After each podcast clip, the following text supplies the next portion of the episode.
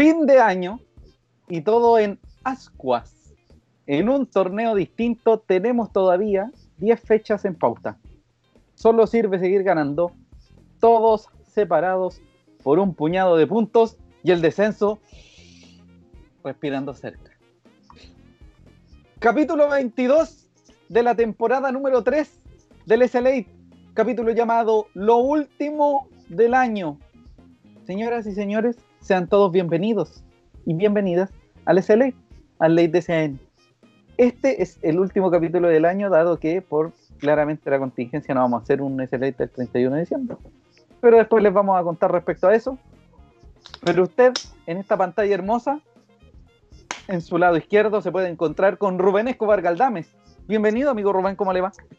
¿Cómo está, don José? ¿Cómo está, don Cristian? Muy buenas tardes, buenas tardes a todo el público presente. Último capítulo del año, último capítulo de amargura del año. Y vámonos, eso. y a mi lado izquierdo, y a mi lado izquierdo, por su lado derecho, se encuentra con el fotógrafo de la gente, el fotógrafo wanderinístico, Cristian Marcelo Andaur. ¿Cómo le va, amigo? ¿Cómo está? Todo bien por acá, hola José, hola Rubén, hola a todos y todas quienes se están uniendo a la transmisión del SLA del día que hoy. Les recuerdo que pueden compartir, que pueden ir comentando qué les pareció el partido, qué les parece el próximo partido, que es muy, que es muy importante. Y seguir en nuestras redes sociales. Y José, ¿dónde podemos ver el, programa después? En las próximas 24 48 horas, este hermoso programa llamado el SLA, Ley de CN, lo puede encontrar en TuneIn, Spotify, Google Podcast, podcast de iTunes y YouTube. E inmediatamente terminado este programa, usted puede revisarlo completo en facebook.com slash Cualquier duda, pregunta, puede también revisar todas nuestras redes sociales que dentro de las próximas, ya como dije, 24 48 horas, podrá encontrar, encontrar este hermoso show publicado en las redes de SAN Corporation que nos abre un espacio para participar de este hermoso programa. Yo tengo una pregunta. Dígame. ¿Qué es Ascuas?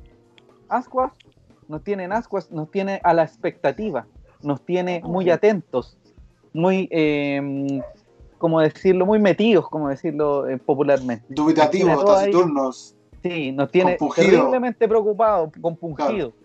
Así, así, así como se hace el gesto. Claro, con la pera. ¿Cómo? Aprendimos el fin de semana que hacer eso no tiene que dar pase a Traviana. Eso es lo, que aprendimos. Así es. ¿Y que, que ¿Vamos con los titulares? Sí, señor. Dígame. Los titulares del capítulo de hoy. En el primer bloque vamos a hablar de que Wander rescató un empate en su visita al norte ante Deporte de Antofagasta, un rival difícil, un sector de Chile complicado.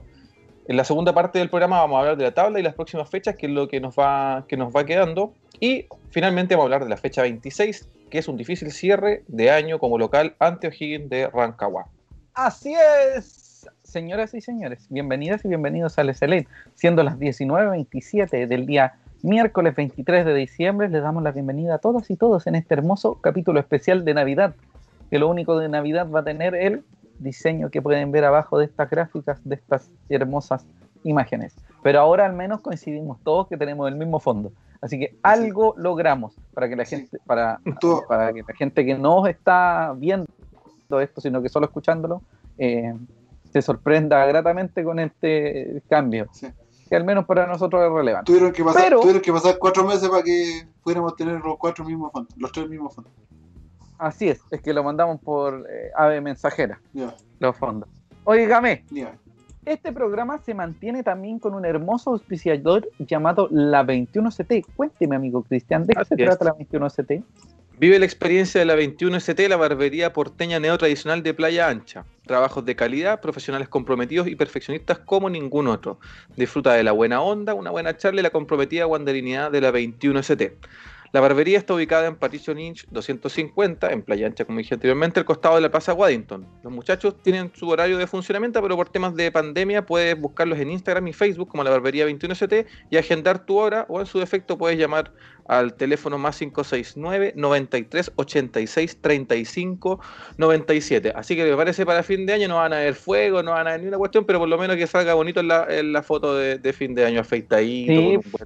Y, recibe el año nuevo de la mejor manera. Su smoking. Así es. Se pone su smoking. su estilo, su flow, su, su, ya tú sabes. Yo me hice un corte este fin de semana en la 21 CT, usted Sí. sabe. Un saludo a Rafa Pérez, dueño CEO de la 21 ST. Eh, Un pronto saludo. vamos a tener noticias. Sí. Un saludo también a George de Valpo, que nos, ha, nos ha escrito, nos tiene unos regalitos, nos contó, así que ahí vamos, Ah, sí. vamos a ver qué pasa. Un auditor estrella Sí. del, del SLA, así que un abrazo muy para bien, George. muy bien. Saluda a Don George. Orgullo porteño. Orgullo porteño su, su página Su de Instagram para que lo siga, tiene muy bonitas fotos. Sí, Yes. Regio, Apolinio, Dionisiaco y también una de las personas que nos escucha harto. Y un saludo a todas las personas que nos escuchan y no comentan. Sí. Las personas que nos escuchan, tenemos un montón de gente que está en, las sombras. no solo en Chile, en Estados Unidos, en Canadá, que nos escuchan en Spotify, porque claramente este programa no es fácil de poder escucharlo inmediatamente eh, de una sola pasada a través de las redes sociales, Claro. sino que también la gente lo puede escuchar antes del duelo que vamos a tener este sábado ante O'Higgins de Rancagua en Playa Ancha. Pero lo más importante en primera instancia es comentar lo que pasó. El último partido del decano entre la visita de Santiago Wanderers a eh, Deportes Antofagasta. Amigo Rubén, ya está Ya. la imagen, ¿cierto? Sí, la sí, imagen es esto- random, esto- porque no tenemos. Sí, ocupamos las Sí. imágenes del partido que se jugó en Playa Ancha no hace mucho. Por la fecha 25 del torneo de primera división, Plan Vital, que se acaba en la FP 2020, se enfrentaban Club de Deportes Antofagasta y Santiago Wanderers de Valparaíso el domingo 20 de diciembre a las 5 de la tarde, transmisión del CDF Premium y HD en el Calvo y Bascuñán, con una temperatura bastante alta al parecer. Salían los 11 jugadores del decano a enfrentar al CDA, un rival complicadísimo que estaba en la zona alta de la tabla y además contaba con tres ex wanderinos, Carlos Muñoz, Ariel Uribe y Adrián Cuadra de titulares, así que teníamos la ley del ex por tres. Wanderers se presentó con un 1-4-2-3-1. ¿Qué quiere decir esto? Con Mauricio Viana en el arco, una línea de cuatro con Cerezo, Alarcón González como los centrales y por lateral derecho Matías Fernández. En el medio terreno como corte Retamal y Juan Pablo Miño, un doble 5. Y un poquito más suelto Marco Antonio Medel de la Fuente, ustedes saben que no es 10, pero sí es volante ofensivo. Y, eh, por cada lado Sebastián Uvilla más retrocedido, igual que Carlos Rodolfo Rotondi, el Rodo. Y Enzo Gutiérrez arriba ya como el 9, solito, solito el 9, solito el 9. Y la banca Fuentes, Luis García, Gabriel Rojas, Matías Marín, William Gama y Ronnie Fernández con Gustavo Martín Lanaro. No sé qué eh, sensación les dejó a ustedes desde el principio a través de la formación, una cuestión más bien rápida, quiero saber, que sacaran a, a Ronnie y que mantuviera uno de los más criticados, don Bernardo, Cel- en el último capítulo al menos. Amigo Rubén. Sí, la verdad es que eh, se notó de inmediato al principio el, el- que Antofagasta iba a cargar por el lado de, de Cerezo. Se notó bastante, Cerezo se anduvo descontrolando un poquito, Vos mismo. eh, recibió amarilla, una, fe- una falta fea a Muñoz que pudo haber fácilmente haber sido tarjeta roja. Pero no se, no se adelante, Eh. pues amigo, estamos hablando de cuál es la imagen que le daba previo. No me venga, Ah, no me venga a contar sea, el partido, pues, amigo. Ah, pucha, pucha, pucha, bueno, bueno. El que esté bueno, la verdad a la que- micro, a la micro del dolor. a la, a la micro, a la amargura. Claro. Eh, no, eh, se veía difícil. Los partidos en Antofagasta, por lo general, a Wander, como hemos dicho en otros, en otros capítulos, siempre le cuesta en el norte, en el el centro, en el sur y, Y en en, la todos lados. Y Pero la- con Antofagasta, por lo general, Antofagasta y Quique siempre han sido rivales complicados. Y este partido no fue la, la, la excepción. Amigo Cristian, ¿usted alguna una revisión que pueda haber Sí. dicho hoy sacaron al Ronnie? No sé. Doble, creo que el doble 5 fue clave y si bien sacaron a Ronnie, no desarmó la delantera como en el partido anterior con, con Palestino. Así que me pareció una información acertada. Tenemos un, tenemos un saludo de Daniel Reyes que nos dice: A falta de mi pobre Angelito 2 en la tele, me quedo con el S Cacha. Disney compró. Fox y para ver de nuevo esa peli hay que pagar más. Oiga, amigo, pero si Disney compró todo. Un Oh. día va a comprar el SLA y lo va a ¿En votar. Porque Sí. no va a valer nada. Pero le vamos a dar no, de Orlando. no le va a servir. Hola, amigos. Hola. Sí, va a vamos a aparecer con, Es que busca. con el Mickey Mouse. Ya, sigamos. un inicio irregular, ya, ya nos adentramos ya en el partido, un inicio irregular, eh, recibiendo constantemente los ataques del rival. Eh, es un equipo intenso, Antofagasta, con, Sí. con varios nombres, eh, Jason Flores, Carlos Muñoz, el mismo Ariel Uribe, eh, tienen un medio terreno bastante interesante también, que, es constante, que trata de, jugar al, buen pie, de, el balón, eh, dominar el balón más que jugar al azar. Con la llegada de Tito Tapia, eh, eso también se, no sé si se intensificó, pero sí siento que se consolidó un poquito más. Yo creo que está en la búsqueda también de un equipo, Tito Tapia. Como hablamos la semana pasada, Antofagasta tuvo la fortuna de tener un muy buen inicio. Eh, esos puntos le sirvieron mucho y con la irregularidad del torneo, la natural, la natural irregularidad del torneo, eso permitió que, eh, a pesar de perder muchos partidos, de hecho, como que se van para abajo después de que Wander les gana en Playa Ancha, Sí. cuando hay dos expulsiones de ellos, les se empiezan a ir un poquito más a los tumbos, como se dice popularmente, y eso podría haberlo afectado un poquito y ellos tuvieron la fortuna de la irregularidad del torneo que les permitió que todavía se mantengan en cuarta, quinta posición, en, en clara eh, ubicación para torneos internacionales. Sí. Más allá de eso, ya llegando eh, al minuto 8, ya veíamos una constante llegada por, desde la, de la banda derecha de ellos, banda izquierda nuestra, y constantemente eh, sufríamos, sabíamos que, que el Eduard Bello podía hacer daño, pero eh, nos sorprendimos cuando dos jugadores van a la presión de Bernardo Cerezo, Bernardo Cerezo le cede un balón eh, a Mauricio Viana, y Mauricio Viana eh, se pega un, un ranazo, ¿no? Se- un error, pero... Ay, señor. Grosero. Eh, sí, grosero. Grosero de Viana, que le cuesta el gol al rival. Mauricio Viana quería despejar y creo que no le alcanza a pegar bien. eh, bueno, claramente no le pegó bien. Y creo que la, en la vuelta se demoró mucho. Sí. Creo que venía con no- mucha no- intensidad es que se cuando le pega con la derecha y se da la vuelta entera y ya venía Eduard Bello a pillar el balón. Claro. Minuto 8, ya ahí todo se venía un poquito cuesta arriba cuando creíamos que eh, Antofagasta sí iba a ser fuerte, muy fuerte. Amigo Rubén, no sé qué, qué visión tiene, al menos hasta estos primeros 10 minutos de encuentro, Sí, que fueron yo creo que muy fuertes en, en, en temas defensivos para Wander, dolió mucho. Sí, sí, se eh, presionó harto a Antofagasta en los primeros minutos y se notó en ese, en ese, en ese gol.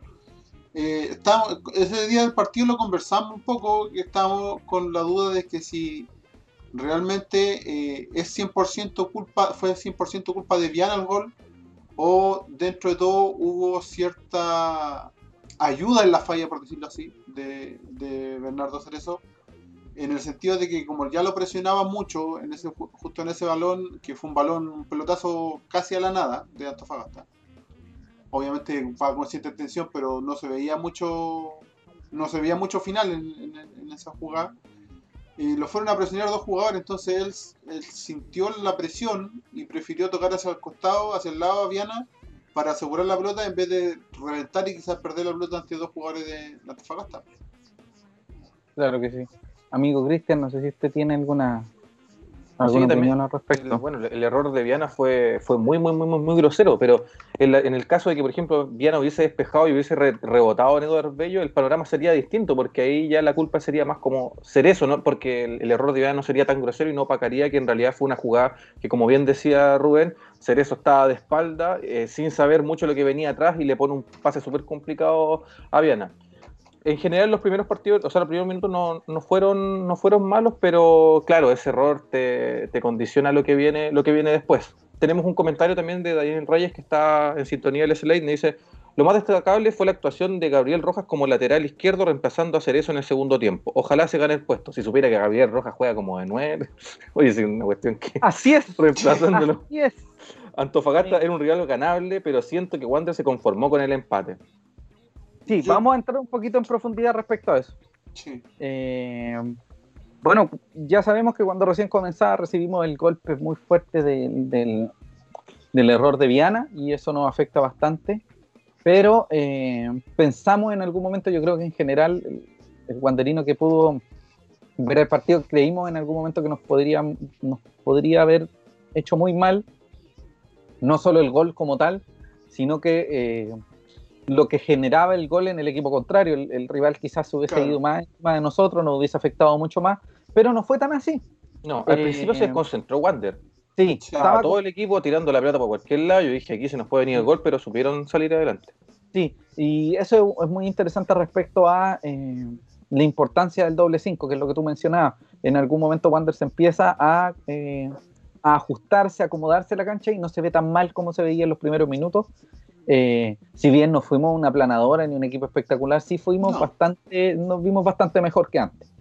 Eh, en ese sentido, ya, el, eh, ya llegando al minuto 27, si mal no recuerdo, eh, un centro de Marco Medel por la izquierda del ataque de Wanderers que habilita, o sea, que llega a, a, un cabezazo de Uvilla y que muy bien habilita a Enzo Gutiérrez. Muchos podrían creer que el cabezazo fue como muy al azar, que, que eh, Uvilla lo que pilló lo hizo, Claro. pero siento que Uvilla ubica muy bien la posición de Enzo Gutiérrez y se entiende muy bien con el Enzo y le deja un balón servido a Enzo, quien eh, anota un gol bueno, bueno, me gustó el gol. La, de, la, la dejó ahí, ahí a donde, se, a donde las arañas tejen su red. La dejó ahí bien bueno, colocada, amigo. ¿ah? Eh, sí, lo bueno, José, de ese gol Dígame. es que la jugada parte con una presión de Gutiérrez. Gutiérrez quita la pelota en, en, en la zona defensiva de, de Antofagasta. Creo que al mismo Uribe. Ujú. estoy sí, seguro. sí, sí, sí. Creo se que la sí. quita al mismo Uribe. Y ahí pasa, pasa, una vez que quita la pelota, él pasa al ataque. Y viene toda la jugada posterior por el- con el centro de Medel y el posterior pivoteo de Villa. Exactamente, y ahí eh, el Enzo anota y se convierte en el goleador de la década de Wanderers.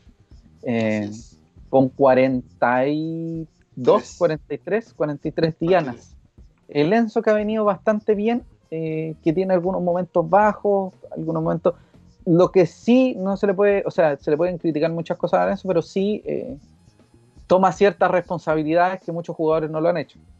Eh, La digamos, el- experiencia más que nada por sí. eso. Sí, eh, Enzo tiene 34 años ya, eh, está a algunos encuentros de, de alcanzar los 100, los 100 por el decano, y yo creo que ha sido bien criticado, pero, pero su, su labor al menos en el último tiempo ha funcionado.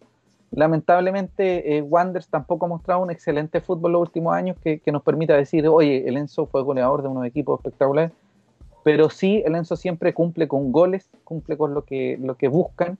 Fue el goleador el 2018 en la B, fue segundo goleador del 2019 en la B y ahora se alza como uno de los goleadores del equipo. Entonces, yo creo que es importante. Ojalá, ojalá eh, tuviéramos mayor capacidad ofensiva y no siempre tratáramos de. Siempre estamos tratando de salvarnos, sino que peleando Claro. por algo más. Eh, Sí, y, y como detalle, eh, el Enzo está haciendo un promedio casi de 10 goles por campeonato, 10 goles por temporada. Y hace rato Wanderers buscaba delanteros goleadores y nos costó por mu- Sí. mucho tiempo, nos costó tener un 9, real 9, ¿cachai? Y, Claro. Y eso que y eso- no es, no, y eso que Enzo no es 9. Sí, pues, que es un poquito No es- más, no es- juega eh, un tiene poquito poco más, de retrasado. Sí, pues, Claro. sí, pues, pero sí cuando se, cuando se sitúa en el área es un tipo que, que cuando puede hacerla, Sí. y también saludos a la Copa Chile que nos dio jugando solo. Em, que porque eso, eso, esas celebraciones por la Copa Chile. Bueno, sigamos. Eh, Tenemos en un comentario de primer- Ah, de Lluvia Albornoz, que pertenece al equipo de SAN, un saludo para ella. Dice: Sí, fue sorprendente lo de Gabriel Rojas, que es delantero, pero entró muy bien y cerró ese pasadizo que tenía hacer eso. En relación al Sí, cambio sí. que, que hubo. Y ahora, ahora vamos, vamos con el segundo tiempo. Sí, hay algo que, que tú dijiste al principio, Rubén, y que se te debe haber, debe haber olvidado. Hay una falta de Bernardo Cerezo antes del gol, una falta a Carlito Muñoz, una, una tijera que Sí. tenía una, no era roja, pero sí era media colorada. Era una falta pudo, bien pudo- fea de pudo Cerezo. haberse ido. Sí. Y Bernardo Cerezo cumple su quinta amarilla, por tanto, esa quinta amarilla implica que se pierde el, comillas, próximo partido que es en, eh, se salta la fecha siguiente, sino que es la subsiguiente. Es decir, el partido Con- con, el Universidad Católica. Que es el próximo miércoles a las ocho y media de la noche en San Carlos de Apoquindo, se lo va a perder. Pero el, este, de este fin de semana, no. Eh, bueno, y recibe la amarilla después de la falta de Carlito Muñoz y eh, hace el gol Enzo. Y ahí nuevamente eh, el CDA se va insistentemente a la banda de él y además busca que lo expulsen. Por fortuna. Sí, empezaron, empezaron a agarrar la mano. Sí, por fortuna no sucedió, así que llegamos al segundo tiempo y sucede un cambio que yo no esperaba, que yo no esperaba. Nadie esperaba. Pero se pareció mucho a la dinámica del partido del clásico, que Retamal eh, no estaba jugando excesivamente mal, pero sí estaba con, la, con, con, mucha energía, con mucho ímpetu y ya tenía una... Estaba con un cambio pasado. Sí, estaba con un cambio pasado, como se dice popularmente, y entonces prefirieron poner en este caso por ser eso a Gabriel Rojas. No es primera oportunidad que Gabriel Rojas juega de lateral izquierdo, su posición nunca ha sido lateral izquierdo. Eh, yo me acuerdo que cuando jugaba en la juvenil, él jugaba como punta, como nueve o como media punta. Eh, era muy, era muy eh, confidente en cancha, más allá de lo que pasa afuera. Con Marín se entendía muy bien, era un equipo muy, muy bien eh, formado, muy bien aceitado, por así decirlo, con el gran Santiago Pizarro como técnico. Él lo sacó. Era una joya. Sí, era una, joya. Esos dos. Era. Marín Alvarado, Astudillo también estaba en esa delantera. No, era... Astudillo que estaba jugando en la décima, no recuerdo en San Felipe. Podría equivocarme, pero no me acuerdo. Bueno, en fin, pues, esa generación extraordinaria. Y dejamos ir al Chavo Pizarro y de ahí en adelante. No importa, bueno, eh, entra Rojas y se ve mucho mejor la banda, tal como dijo Yubi y como dijo Daniel, se vio mucho, mucho mejor la banda. Y eh, Wander se empieza a sufrir menos en ese sentido, pero, pero, eh, empieza a mostrar, o sea, no pero, sino que sumado a un poquito más de carácter en el juego se, empieza a generar más juego, eh, hay más constancia en llegar al arco rival. No sé qué les pareció a ustedes, muchachos, amigo Rubén, en el segundo tiempo. Se, afirmó notoriamente Wander con el ingreso de, Rojas, eh, se cerró esa banda. y, aparte de, cerrarla, tuvo muchas oportunidades en las que también se pudo ir arriba y generar peligro en, la saga de, de los Pumas pero se vio un, partido al final parejo. Yo creo que. en un momento las fuerzas como que se, igualaron. Sí, se igualaron las fuerzas. Y no sé si la palabra es que se haya conformado con el empate, sino que siento que ambos equipos como que se neutralizaron. Sí, en un momento se sintió un poquito neutralizado. Yo creo que ya cuando, cuando expiraba el encuentro, Wander... Como a los 70, de los 70 minutos para adelante, como que ya que estaba muy, muy, muy parejo. Sí, y yo creo que ya en el minuto 80, 85, Wander empezó a darse cuenta de que eh, sería mejor aprovechar las contras y hacer daño a través de esa vía. Y, que igual, una, no sé si la palabra era conformarse, pero sí acomodarse un poquito con el, con el empate, porque nos venía bastante bien un empate, sobre todo por cómo se estaba presentando el encuentro y cómo se habían presentado los otros partidos. Amigo Cristian, no sé qué le pareció a usted el segundo tiempo. También más que nada, más que nada agregar que el, que el empate, a mi parecer, era un buen, era un buen resultado y que Wander lo supo aguantar de buena forma, porque no lo aguantó metiéndose atrás, sino que lo aguantó con la pelota en los pies, en los pies. Así que me pareció, me pareció positivo que, haya terminado así el partido. Y totalmente de acuerdo con, los cambios de Ramírez. Eh, es, raro, pero, pero me, me gustaron. es raro, pero lo apoyo. Es que de, de partida es raro que haya hecho tantos cambios. Sí, hizo y cambios buenos, o sea, cambios con sentido. Efectivos. Sí, tal vez, tal vez lo único, lo único, entre comillas, que no estuvo tan bien eh, fue el tema de Ronnie, pero es que tampoco eh, fue un partido favorable para él. Una que entró poco, eh, no le llegó mm, tanta pelota como te decíamos, como decíamos antes, porque, porque los dos equipos como que se neutralizaron un poco en el juego. Entonces, no fue un partido muy grato para él. Sí, estoy de acuerdo en el sentido de que nos dicen que que como es refuerzo, viene de afuera ya, eh, se le debe exigir más. Y sí, estoy de acuerdo. Pero no creo que por un partido que, fue el de ahora con Antofagasta eh, se vaya a empañar lo que viene haciendo en los otros. En los otros mm, ha tenido buenas actuaciones a pesar de no haber marcado, a pesar de ya cinco, cinco fechas que, está jugando que no, que no ha podido marcar. Y recién es el primer partido, o 20 minutos, medio partido, eh, bajo, entre comillas, del que tiene. Entonces yo no sería tan tan tan eh, crítico con, con, la actuación de Ronnie el, domingo. Bueno, eh, hablemos de que Wanders eh, con mucho más carácter empieza a llegar más al arco y se empieza a generar más oportunidades, pero también hay una modificación en el esquema que hace Miguel Ramírez al sacar a Rotondi, al sacar a Medel y al sacar al Cebubilla. ¿En qué consistía esto? poner, aprovechar dos, dos espacios a la, a la contra constante, tener a Enzo eh, bien arriba, tener a Enzo para, para, para el último, la última jugada, eh, tener a Ronnie recuperando balones o tratando de molestar a los defensores en la, en la salida, y eh, sobre todo Marín eh, dando buenos pases, dando pases gol para Ronnie, para que Ronnie pivoteara o para que Enzo pivoteara y alguno aprovechara una oportunidad. Y con la entrada de, Luis García, Wander ya hace una suerte de línea de tres eh, mediocampistas de corte o mixto. Yo creo que Miguel Ramírez, más que eh, eh, conformarse con el resultado, yo creo que Miguel Ramírez fue muy previsor. Primero dijo, asegurémonos, o sea, primero pongamos a Ronnie por Rotondi, porque Rotondi se ve un poquito reventado y eso lo vamos a hablar un poquito más adelante. Pero sí, empecemos a darnos cuenta de que prefiero sacar a Medel y poner a alguien de corte porque sé que Antofagasta, y, lo, demostró en varias oportunidades, era muy veloz y se aprovechaba mucho de la contra. Eh, y por fortuna respondimos bien, eh, nuestra defensa también eh, muy bien, y sobre todo la química que está entre Alarcón y, Dani González me parece muy positiva. Mati Fernández se está soltando un poquito más, pero también defendiendo, y como lo hemos dicho, hay una, pueden haber varias críticas sobre ser eso, pero Gabriel Rojas eh, con su desempeño se vio bastante bien, así que esperemos que siga, siga mostrando esas cosas. Sí, se, se pudo... Se ve que eh, hay un hay una opción de cambio eh, en caso de, que, de tener problemas en la banda izquierda. Se ve que hay, hay una alternativa. Apareció una alternativa, mejor dicho.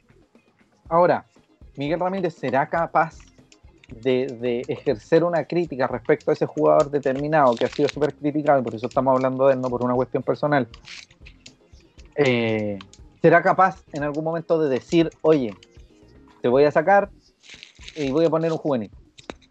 ¿Será capaz de hacerlo? Mm. Sin la presión, porque esto fue primero presión por la amarilla de, de, Cerezo y segundo, el próximo miércoles va a tener que, no sé si inventar, pero quizás poner a Gabriel Roja, que sería ideal, desde el minuto uno con Católica, por, eh, en el fondo por la, por la presión que tiene, porque no hay otro lateral en este caso para que podría reemplazarlo y que se haya mostrado. La única, la única, la única opción que tendría en caso de que, de que no ponga Roja en esa posición sería eh, hacer un enroque y poner a Retamal en esa posición. O Axel Herrera. O Axel Herrera. Y no, yo lo digo por los que están jugando y no querer poner un juvenil. A eso voy. El tema de ah, que, el tema de que, de que ponga a Retamal en esa izquierda, en esa banda, con el perfil cambiado, y que ponga a Miño con García en el medio. Claro, claro, que también podría ser una opción. Y bueno, como ha venido siendo costumbre, siempre nos sorprende con algo el profesor Ramírez. cualquier cosa, menos, lo que, menos, lo que, hablamos. Sí. dígame, dígame. Yubi nos dice, eh, cuando estamos hablando de Ronnie Fernández, dice, ha hecho un gran trabajo táctico y eso no todos lo saben apreciar. Además falta que falta alguien que lo alimente y le entregue pelotas en ventaja. Sí, ¿sabe qué? Yo creo que Ronnie vino como más que como goleador, vino como pivot. ¿Se acuerda de la relación Celerino-Gutiérrez? Claro. Celerino-Pájaro Gutiérrez, guardando las dimensiones y las diferencias. Que alguien que mueva la pelota, de hecho Ronnie es mucho más modelizo que Celerino. Sí. Eh, un pivot que presiona arriba, que de hecho ha resultado. Ronnie quita balones arriba resultan muy buenas sus quites. De hecho, se fue, el penal en el clásico es puro amor propio del, del Ronnie. ¿Cachai? Yo creo que por ahí ha ido su, labor. Eh, bueno, para cerrar el partido podríamos haber aumentado las cifras. Eh, en la segunda mitad yo creo que fuimos superiores, pero sí en algún momento, tal como lo dijo Rubén, se igualaron las, acciones y no pudimos más. Eh, no me pareció un mal partido. No pero eh, este es un empate, claro, sumar en el norte es bastante positivo, pero el próximo partido lo tenemos que ganar sí o sí. hay algunas cosillas que hay que conversar. En primera instancia, y yo creo que ustedes van a coincidir en esto, el trabajo físico de Wanders ha sido muy, muy importante. Wanders no se ha visto reventado, el plantel, el equipo completo no se ha visto reventado. Algunos jugadores sí, sí un poquito cansados, un poquito superados con la energía, quizás algunos que ya físicamente pueden verse un poquito eh, sobreexigidos, pero no no hemos visto eh, disminuido en, claro, no, hemos, no nos hemos visto disminuir en lo físico. Eso es muy positivo del profesor Oyerson. Vaya para él y todo su equipo una felicitación y reconocimiento en este caso. Sí, y a pesar de que, eh, a pesar de que en, temporadas anteriores igual eh, lo hemos criticado ese, eh, el, trabajo físico, porque el año, no me acuerdo si fue el año pasado o, o, la primera parte de Ramírez en el 2018, eh, que hubo muchos jugadores que terminaba así, reventado. ¿Y por qué? Cansadísimo. Sí, cansadísimo. Y lo decimos porque el trabajo de, de Oyarzún es muy, es muy exigente. Muy intenso. Muy intenso. Tal vez, de hecho creo que lo hablamos una vez, creo que Cristian lo habló una vez, eh, de que era un poco arcaico tal vez. Vieja escuela. Vieja escuela. Sí. Claro. Y por eso se exigía, más, claro, se exigía, por eso le exigía mucho más y por eso en esa parte del campeonato donde, donde hubo un bajón eh, fue por eso. Pero ahora en, este, en, esta, en esta vuelta de pandemia eh, no hemos tenido ese, no hemos visto bastante más. No hemos visto bastante Oiga, vamos, vamos a hablar, vamos a hablar unas cosas. Ramírez hizo varias modificaciones para cuidar el resultado, pero también para hacer daño al rival. Me parecieron positivas, tal como dijo Cristian, las cambios. O sea, los cambios. Eh, rápidamente, punto ganado o dos puntos perdidos, digamos usted, amigo. Ganado. Para, para amigo el partido, sí, ganado. Más ganado que, que no Excelente. Ganado, no Oiga, hay algo que quiero poner en la palestra para que ustedes me digan su opinión. Primero se lo voy a pedir al señor Cristian, después si alguien quiere comentarlo en, esta cuestión, lo puede comentar. Si no, luego el amigo Rubén. Siento que hay una suerte de bajón de Rotondi. Eh, no se ha visto como el Rotondi que en algún momento llamó tanto la atención. No es que esté mal, estoy diciendo que siento que hay un, un, un bajón, no, físicamente también, como que llegó cansado en el norte, también debe ser por el calor terrible que debe haber eh, sucedido en el norte, ¿será relación con el bajón defensivo en la banda? ¿Será que estamos exigiendo mucho a Rotondi? ¿Qué será? Dígame, amigo Cristian, primero. Eh, primero, Rotondi creo que no, ha dejado de meter, siempre ha ido como en busca del gol, en busca de encarar, toma la pelota y a veces solo trata de encarar dos, tres jugadores y llegar a línea de fondo, llegar al arco. Eh, pero también más que nada, más que nada porque igual el Rotondi estaba en una racha que respondía a un momento, entonces, claro, después cuando ya tenés un, jugador que está goleando, te lo marcan más y los equipos se preparan mucho más para, enfrentarlo y pierde el factor sorpresa. Aún así yo creo que Rotondi tiene las capacidades para volver a convertir y volver a hacer lo que, lo que fue en algunas fechas, lo que no quiere decir que ahora esté mal Rotondi, sino que no se ha encontrado tanto con el gol como lo hizo en su momento. Que también tuvo mucho de fortuna y mucho de, de chispeza. Sí, eh, para complementar un poco con lo que dice el José y que lo hemos hablado en los otros capítulos, eh, también se ha notado de que ya los, ya los, equipos, los rivales ya empiezan a conocer el juego y ya empiezan a, a, marcarlo, eh, hacerle marca especial, ya sea que se roten los jugadores que van por el costado donde va él o que les doblen la marca incluso que le tripliquen la ya marca. Le, ya le agarraron, entonces ya, le agarraron, la, mano. Y, y sí puede ser también de que, eh, como también tenía Cerezo parte de, de, ayuda, parte de apoyo, se apoyaba mucho en Cerezo también, porque Cerezo también pasa mucho al ataque. Eh, la baja de, de, Bernardo también yo creo que ha influido porque eh, Bernardo ha tenido muchos problemas en, la, en cuanto a la, a la baja, al retroceso. Entonces, por ahí también pasa un poco de que como Rotondi no se siente apoyado, tan apoyado como antes, eh, tiene más problemas para jugar, porque podía descargar más fácil antes, ahora no, ahora no es tanto. Ahora esperemos que el próximo partido Don Rodo Rotondi vuelva ya con su nivel que nos había acostumbrado, quizá un poquito más en ataque, no, no, no es una crítica, sino que me, me, me quedó dando vuelta a un tema de que por momentos Rotondi se pierde un poco. Con eso cerramos este hermoso partido y vamos con la terrible tabla de posiciones. Señores y señores, recuerde que a final de año hay tres, sí, tres descensos. Los tres descensos son, primero, el último de la tabla de posiciones, de la tabla anual, el último de la tabla ponderada y el perdedor del partido entre el penúltimo de la tabla anual versus el último de la tabla ponderata. Así es. Antes de, ir, mientras se carga la tabla, Yubi nos agrega, sí, ha sido el principal agente ofensivo refiriéndose a Rotondi, y esta baja debe ser el desgaste propio del campeonato, y además los rivales ya lo están conteniendo mejor. Así es. Sí es correcto. La gente no anda buena para comentar hoy. a veces sí, como que la gente está como escuchando, está como más eh, como reactiva o, como más eh, que como se pone a ver y escuchar. Sí, quizás. Bueno, es fin de año, amigo. Mañana es, Nochebuena para pasar a Navidad. Se viene el año nuevo. Bueno, tabla de posiciones. Estamos en qué posición, amigo Cristian? ¿Lo puede ver? Si no lo puede ver, también mismo lo digo yo. En la posición número 13 con 29 unidades. 13 con 29 unidades en la tabla de posiciones. Y en la ponderada, ¿sabe cuál estamos? ¿O la, le digo yo? Dígalo usted, que no me ha cargado. Estamos en la decimosexta ubicación con 1.208. Con el empate de la Universidad de Chile parcial, si es que la Universidad de Chile llegara a caer con la Universidad Católica en el partido que se está desarrollando en este mismo minuto, la Universidad de Chile quedaría en la decimosexta posición y Wanderers pasaría a la decimoquinta. Así que igual es importante, ojo con Iquique, Universidad de Concepción, que son rivales con los que tenemos que enfrentar, que están más abajo que nosotros, al menos en la ponderada. También está Deportes La Serena, está Curicó por ahí, así que hay que hacer daño. Estamos entonces en la decimotercera posición en la tabla de posiciones, valga la redundancia, y en la decimosexta en la tabla ponderada. Esto es hasta el miércoles 23 de diciembre a las 20 horas, eh, antes del partido entre Universidad Católica, o, sea, entre Universidad de Chile y Universidad Católica.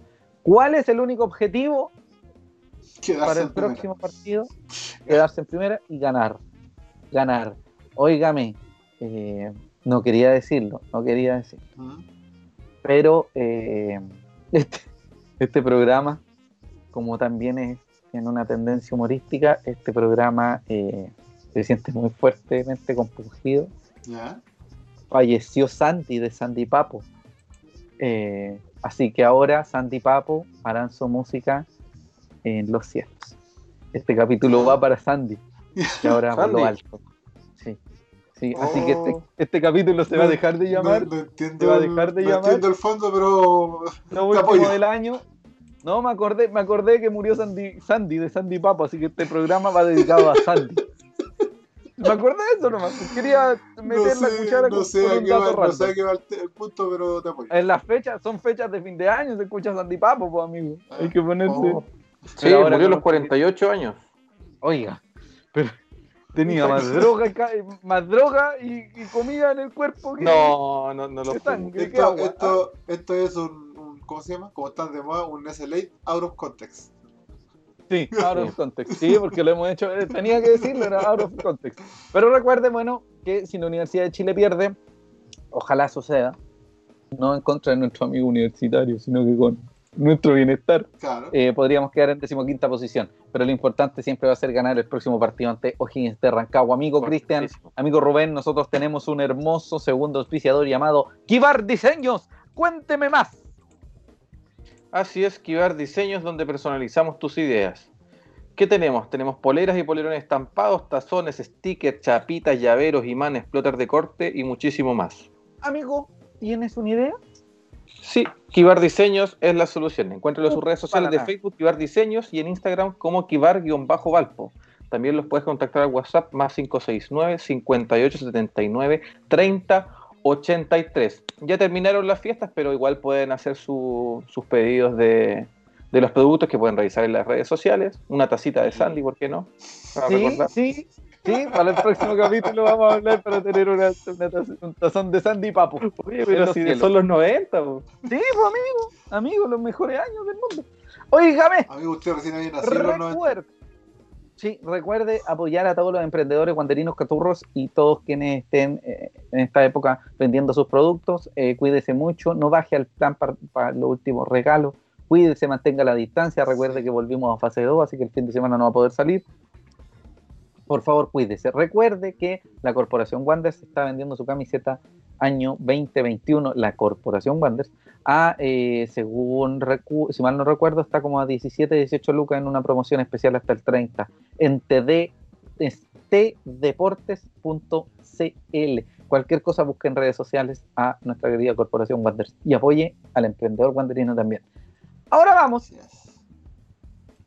porque este sábado, un 2, un 2, un 2, este sábado el estadio Elías Figueroa Brander será escenario del duelo por la fecha 26 entre el decano de los cerros, Santiago Wanderers, y O'Higgins de Rancagua. Sábado 26 de diciembre a las 8 y media de la noche transmite CDF Premium y HD. ¿Qué te puedo decir? Si no ganamos, nos vamos al cipote. ¿Cómo contártelo de modo, de modo súper simple, súper fácil eh, y sin mucha vuelta? Si perdemos, nos vamos al demonio. Si ganamos, un pasito más. Algo que se me pasó, algo que se me pasó, Sí. eh, pero lo prefiero conversarlo al final del programa, es que Wanderers con 29 unidades ya queda a 11, a 11, ganemos entonces, de, eh, de alcanzar los 40 puntos, por razones lógicas, y eh, tal como dijimos en el primer Bueno. capítulo del año, de quizás salvarnos del descenso. 11 puntos, amigo. 11 unidades. Así que este partido se vuelve fundamental.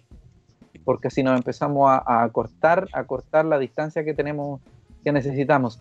Amigo Rubén, eh, recuerde que, bueno, ya dijimos que, que este partido 26 se juega contra O'Higgins, pero la próxima semana, el Sí. 30, a las 8 y media de la noche también se juega contra Lucen San Carlos. Transmiten CDF Premium HD y, y CDF Estadio, creo. ¿sí? Sí.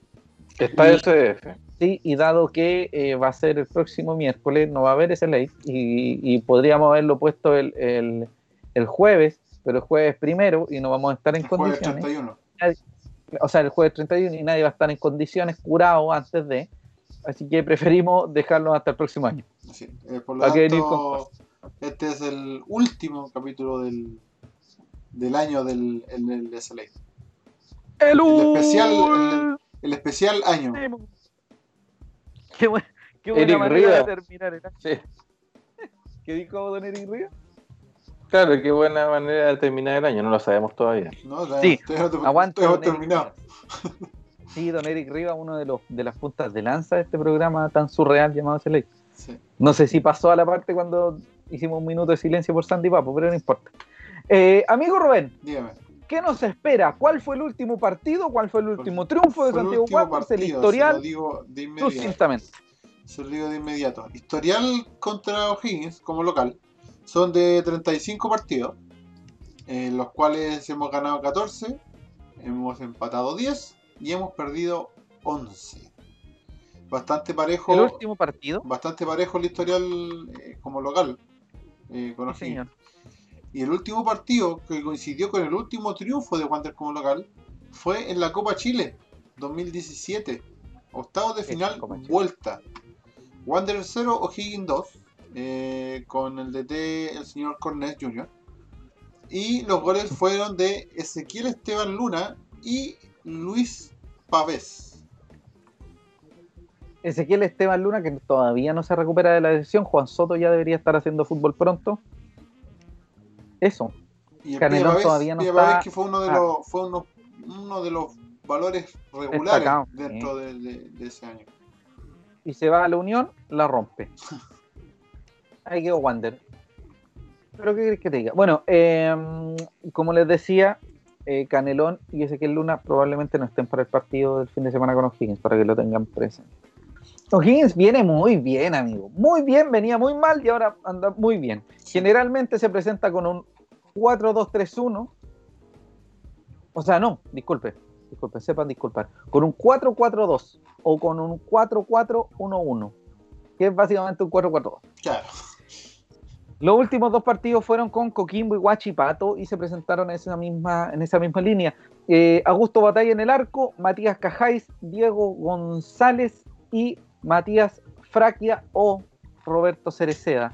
Podrían ser eh, la parte de la línea de fondo. Y con don Brian Torre Alba por la banda derecha. Entonces repetimos, Cajáis González, Fraquia o Cereceda y Brian Torre Alba. Eh, en el medio terreno, uno de los grandes, de las grandes figuras que tiene O'Higgins, eh, el señor Tomás Alarcón, que es, según entiendo, juvenil todavía, Santiago Romero, eh, Francisco Arancibia y Facundo Castro en el medio terreno, en lo que probablemente nos encontremos. Mucha atención con Tomás Alarcón, un muy buen jugador. Eh, bueno, qué decir Francisco Arancibia, que ya está mucho más, eh, mucho más experimentado que el señor Tomás Alarcón, pero Alarcón muy destacado, el mediocampista del futuro de muy probablemente en nuestra selección, me la juego, lo dije y qué va. y arriba, arriba, Gustavo Gotti con Ramón Fernández o Marcelo Larrondo con Roberto Gutiérrez. Tienen, hay, hay los nombres pueden cambiar, pero siempre la idea futbolística en el fondo de O'Higgins aprovechar la velocidad, aprovechar las bandas y tener delanteros goleadores. Eh, y además, en algunos casos, manejar el medio terreno a través de un 10 eh, o de un engancho, de un volante ofensivo con llegada, como es eh, Ramón Fernández. Y bueno, Alarcón se presenta como un mixto con, con bastante llegada, para qué decirte. yo creo que por ahí hay que, hay que poner mucha atención. La Rondo recién llegado, Roberto Gutiérrez no te perdona una y Goti tiene su momento. Así, que esos son los destacados. Eh, los datos van a tener en cuenta, amigo Rubén, cuál es la posición en la tabla, cuántos puntos tiene. Ellos en estos momentos están ubicados en la posición 14, eh, con 28 puntos, están a un punto de nosotros. Y eh, en la última fecha vienen de ganarle a Coquimbo como visitante, de hecho por 3 a 0. Y, eh, bueno, digamos que en la fecha 25 fue el triunfo que me acaba de decir amigo Rubén. En la fecha 24 y 23 no tuvieron fútbol porque se suspendió porque dado que enfrentaban a la Universidad Católica y el otro que enfrentaban a Unión La Calera.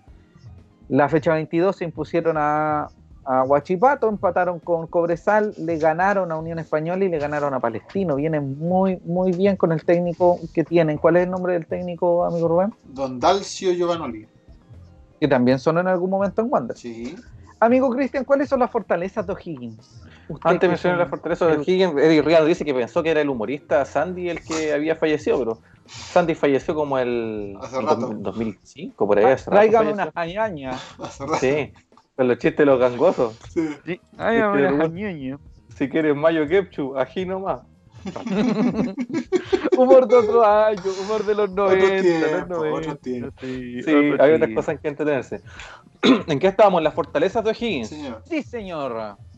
O'Higgins es un equipo que comienza, comienza presionando, comienza llegando en los últimos partidos, ha tenido oportunidades cercanas, de hecho antes de los 10 de los 10 minutos, ha convertido, ha tenido llegadas, le han hecho penales en, en contra es un equipo que presiona arriba, que la recuperación es clave en, sus llegadas. No es tanto de salir jugando desde atrás, sino que la presión y la llegada rápida al arco real. Te tocan bien en la, en la delantera, también son buenos para pegarla fuera del, área. Convirtió en un golazo hace dos fechas. Y lo más importante es que es un equipo que viene, como decía José, que viene en alza, han convertido en todos los partidos con un promedio más o menos de dos, de dos goles por partido. Entonces es un rival a tener a ponerle ojo. Sí, hay que ponerle ojo y además tiene buenos elementos, tiene buenas individualidades. Eh, que ese es el O'Higgins que en algún momento fue el que, peleaba en la zona alta de la tabla y por alguna otra cosa eh, tuvo el, infortunio de terminar peleando aquí abajo y estar a un punto de Wander. Por eso es tan importante el, el partido de este fin de semana. Amigo Cristian, si hay alguna debilidad en O'Higgins, ¿me la podría mencionar, por favor?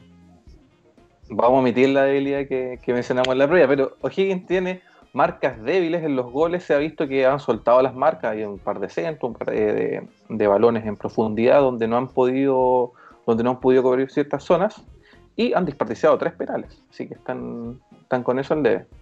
Me acuerdo de un penal desperdiciado el año 2014 en un enfrentamiento entre Santiago Wanderers y O'Higgins de Rancagua, tapado por Mauricio Viana, un estadio repleto hasta las banderas. Qué bonita jornada de fútbol fue aquella, qué bonitos tiempos. Sí, no. No, Astorga. Con Astorga. ¿Con Astorga? Sí, fue el 2014, el año del, Ah, ya, ya, ya. Estaba pensando en, en otro partido. Sí. No, no, Tito Romero nos dice Oli. Oli. Oli. Oli, don Tito Romero, ¿cómo le va? Buenas tardes. Este es el SLI, Ley de SAN. Vamos a hablar de las claves en Wander, pero nos vamos a saltar a algo muy importante después de esto, de esto que hablamos del, del próximo rival. Bueno, el doble 5 ya dijimos, el doble 5 es fundamental. El doble 5 es, tiene que ser inamovible en este caso. La defensa por las bandas, hay que tener mucha atención. Probablemente O'Higgins ya sepa que nuestras, las bandas pueden ser eh, ciertos espacios de, preocupación para el decano. eh, hay que tener atención con la intensidad. El, fin de semana, tal como lo mencionamos anteriormente, se vio un Wanderers un poquito mejor, que, que, no, que no desperdició el empate, que, que no se fue como loco a buscar un, un, resultado, pero sí estar muy conscientes de, de, que, de que la presión está ahí, que la presión es única y que es ganar, nada más que eso. Em, no sé si alguno de ustedes tiene algo para cerrar eh, este, esta parte del rival que es eh, O'Higgins. No, está más, que nada eh, lo que ya es costumbre en cada capítulo decir que es importante el ganar, el sumar, sumar, sumar y seguir sumando. Estamos en una posición complicada, no nos podemos relajar, sobre todo en esta, esta parte del torneo. Entonces no, no hay otra opción no hay otra opción que ganar y da lo mismo en esta altura si es eh, jugando bien, jugando mal, jugando más o menos. El tema en estos momentos son los puntos. Así es. Amigo Cristian.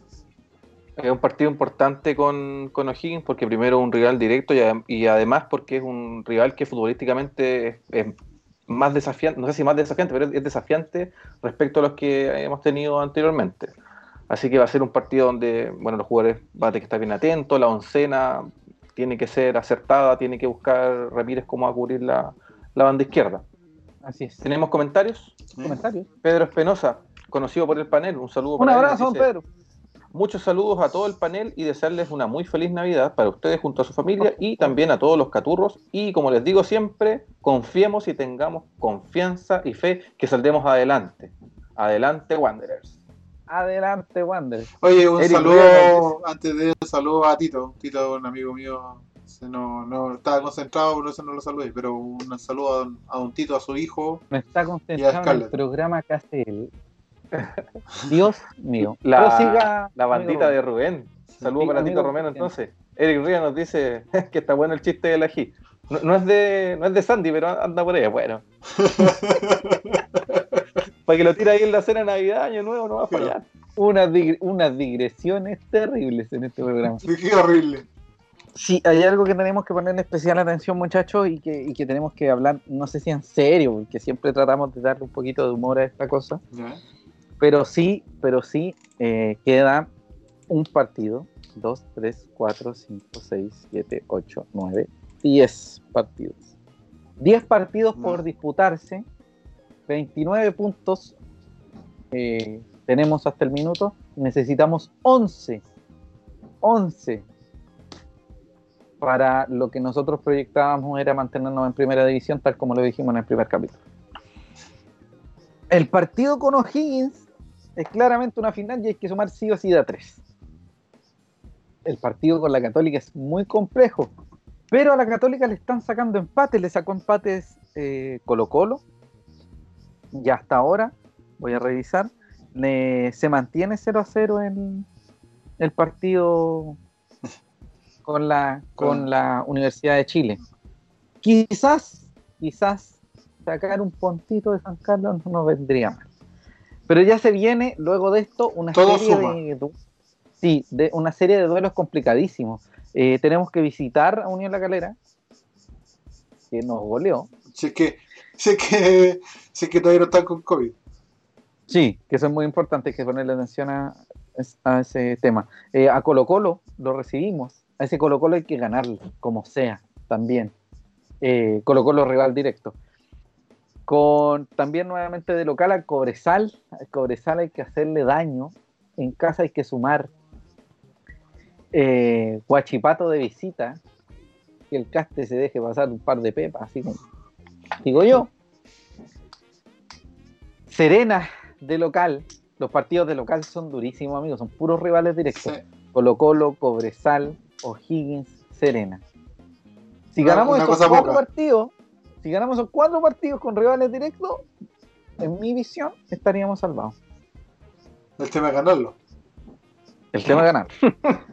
Después se viene una visita a Provincial. Lo que tenéis que hacer tú. Sí, y también se viene de local un partido fundamental con la U de Conce. En la penúltima fecha, otro rival directo en Playa Ancha. Y cerramos con eh, Oye, pero estoy hablando de puros reales directos, son como seis de los, seis de los reales directos. La mitad, la mitad de la Eh, tabla es ticket. Directo.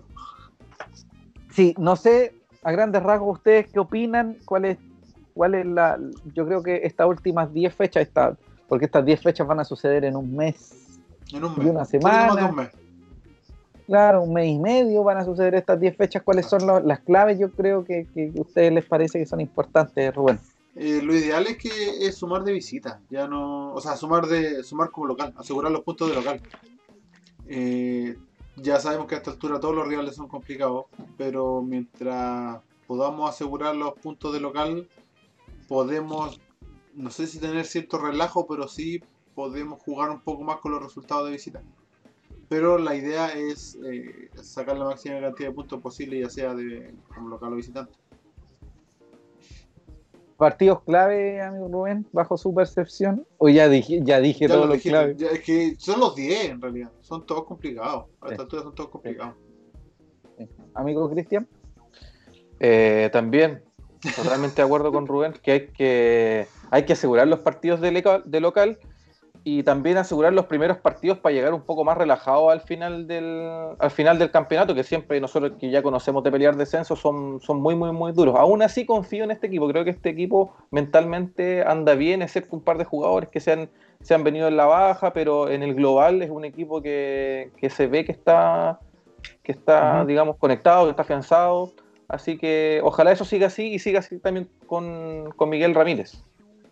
Sí. Y Eric Ríos nos pregunta, dice, ¿qué pasa si se suspende el campeonato? Claro, El estamos hablando campeonato, de no, el campeonato no lo van a suspender. No. eh, lo que sí, el torneo va a estar hasta mediados de febrero más o menos y creo que ya no se van a suspender más partidos por cuestiones relacionadas al COVID. Si tu equipo está afectado por COVID, eh, tú vas a tener que jugar con los que tengas, ¿En con los que estén. Sí. Y no hay Sí. ningún número, nada. De hecho, de hecho en el, Lo que, el lo que, lo que podáis, sí. El, el protocolo Conmebol, si tú te fijáis, no sé si José o Cristian habéis visto, eh, eh, por ejemplo, la Copa Sudamericana, Copa Libertadores, han habido equipos que han tenido 8 o 10 jugadores con COVID y juegan igual y se presentan sin banca o con uno o dos jugadores. Ah, y ir con- más lejos. con juveniles. Junior de, Ba- Junior de Barranquilla se enfren- eh, enfrentó a Coquimbo por la- los cuartos de final de vuelta en Coquimbo, Sí, en el Sánchez Rumoroso, con 11 jugadores y dos bancas. porque el resto estaba, el resto estaba todo, el resto estaba todo con, con COVID. Si mal no Entonces- recuerdo, incluso el cuerpo técnico. Sí, de hecho era un ayudante, algo así, era el que estaba acá entrenando. ¿Sí? Claro, y No. considerando que igual, o sea, si viene una pandemia y hay cosas que son no las puedes controlar, igual es el cuidado personal del que depende, o sea, Sí, Exactamente. claros. De hecho, si hay te, si te cuidas es muy poco probable que te, que te contagies. una suerte de recomendación que de- desde, la, desde la NFP, si mal no recuerdo, que era eh, en el fondo que todos quedaran en cuarentena, que, que el plantel en sí respetara mucho, Claro. ese tema, que funcionara como con una, con una especie de cuarentena. Que en el fondo lo que están haciendo muchas personas, por ejemplo, el personal de salud, hay gente que se ha tenido que ir de sus casas porque vive con población de riesgo, ha tenido que tomar las medidas para no Claro. para no contagiarse en sus casas. que es Hacer, el, una, que hacer es una el- especie sí, de, hacer una especie de burbuja dentro del plantel. Claro, Sí, tomar- exactamente. tomar las Sí. medidas. Rodrigo Cárdenas nos dice, un saludo para él, también conocido por el, por el panel, dice, a rezar y comprarse una buena calculadora, que yo tengo acá. Ve la calculadora, ¿no? Y ahí Ah, se borró, ahí volvió, ahí está. La, oye, buena calculadora. Dice, bienvenidas las mandas y artilugios de buena suerte. San Rotondi, San Enzo, San Roni y todos los que suman. Saludos, cracks. Cada vez mejor este programón. Muchas gracias a don Rodrigo. Está totalmente equivocado con lo de cada vez mejor, pero agradecemos. Entiendo que el tono Bueno. sarcástico, así que. Sí, no, no, pero eh, es importante eso. Yo creo que, tal como lo decía el Cristian, una de las cosas fundamentales es eh, tratar de sumar de a tres, si es necesario, los primeros cuatro partidos y quedar tranquilos para lo que queda.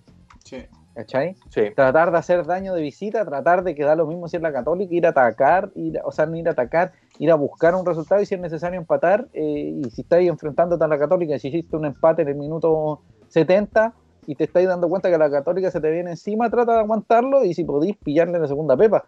Si es necesario jugar como las pelotas y ganar, no me voy a quejar. No, Porque el único objetivo sigue siendo mantenerla, mantenerla en primera división. no, Lo que venga no- agregado a eso, un complemento agradecido. A esta altura da lo mismo como se juegue, si lo importante es sumar, es sumar y, y mantener la categoría. Sí. Eh, Ruth Álvarez, ¿sí? mi abuela, mi querida, Ah. cariños. Saludos. Un saludo para ella. Saludos para ella igual. Un abrazo. Porque yo también la conocía de chiquitito. Sí. Oiga, según me dice Don Fuentes Confiables, la recomendación de la comisión médica es que los equipos vuelvan a fase 1, como cuando iban a entrenar en grupos y se iban. Eso es literal casi una burbuja. Entonces, cu- cuidarse como todos, por favor, gente, cuídese, mantenga la distancia social, no se exceda. Eh, el mejor regalo para esta Navidad es estar en- con buena salud, estar vivos. Sí. Eh, eso es lo más importante. Cuídense mucho, vaya para todas las personas que, que están pasándolo mal con el COVID, un abrazo grande eh, y los mayores parabienes para todas las personas que, que- que no ha sido un buen año para ellos, cercanos y no cercanos, les mandamos un abrazo y el mejor de los deseos, dado que este es el último capítulo. Eh, y también cuídense mucho. Y lo más importante es que gane el guante. Exacto. Eh, con esto vamos a cerrar este hermoso capítulo. Sin más nada que decir, amigo Rubén, por mi derecha, vuestra izquierda, algo más que decir, mientras Cristian sigue manejando la calculadora del, del descenso. Sí, eh, primero que nada, eh, recordarles, como siempre, como cada capítulo, que las opiniones vertidas en este programa son de exclusiva responsabilidad nuestra, de estos tres eh, sujetos que ustedes ven eh, frente de su pantalla. Y no representan el pensamiento de SAN Corporation. Y segundo, nada, como- secundando, Nada. secundando a José, secundando a José, eh, sí, a cuidarse.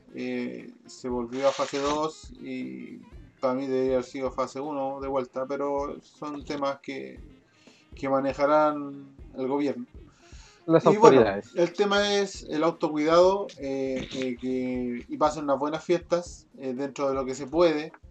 Eh, cuídense, respeten las distancias y eso. Un Respete abrazo que grande para todos. Grande, grande, grande para todos. Amigo, amigo Cristian, en mi lado izquierdo, vuestro lado derecho, ¿qué me dice para cerrar este hermoso capítulo? Para cerrar ya hice todos los cálculos y sí, hay que ganar todos los partidos. Eso es lo que hay que hacer, hay que cuidar la banda izquierda, hay que poner 2-5 y no desarmar la delantera. Salió aquí, es mi La, calculadora. la calculadora es muy tecnológica. Ya pas- han pasado estos números por esta cal- calculadora. No, Eh, nada, también sumarme a, lo- a los saludos, las palabras de agradecimiento. Ha sido un año duro para todos por el tema de la, de la pandemia. También nosotros tuvimos que adaptarnos a la, a la forma remota, pero muchas gracias a todos quienes siguen en la sintonía del, del SLA. Este programa está hecho con, está hecho con cariño, está hecho de guanderinos para guanderinos. Así que eso, un abrazo a todos y todas. Señoras y señores, un abrazo, un beso gigante. De Soledad, a toda la familia, a todos los amigos que nos ven y nos quieren.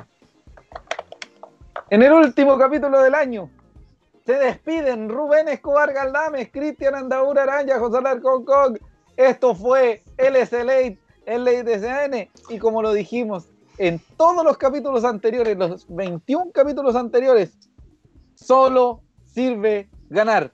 Que gane el Wanderers y que podamos descansar y tener una Navidad y un año nuevo levemente más tranquilo. Nos Buenas vemos el próximo año. ¡Nos vemos! Nos vemos el próximo año. Abrazos, saludos para todos. Pásenlo bien. Felices fiestas.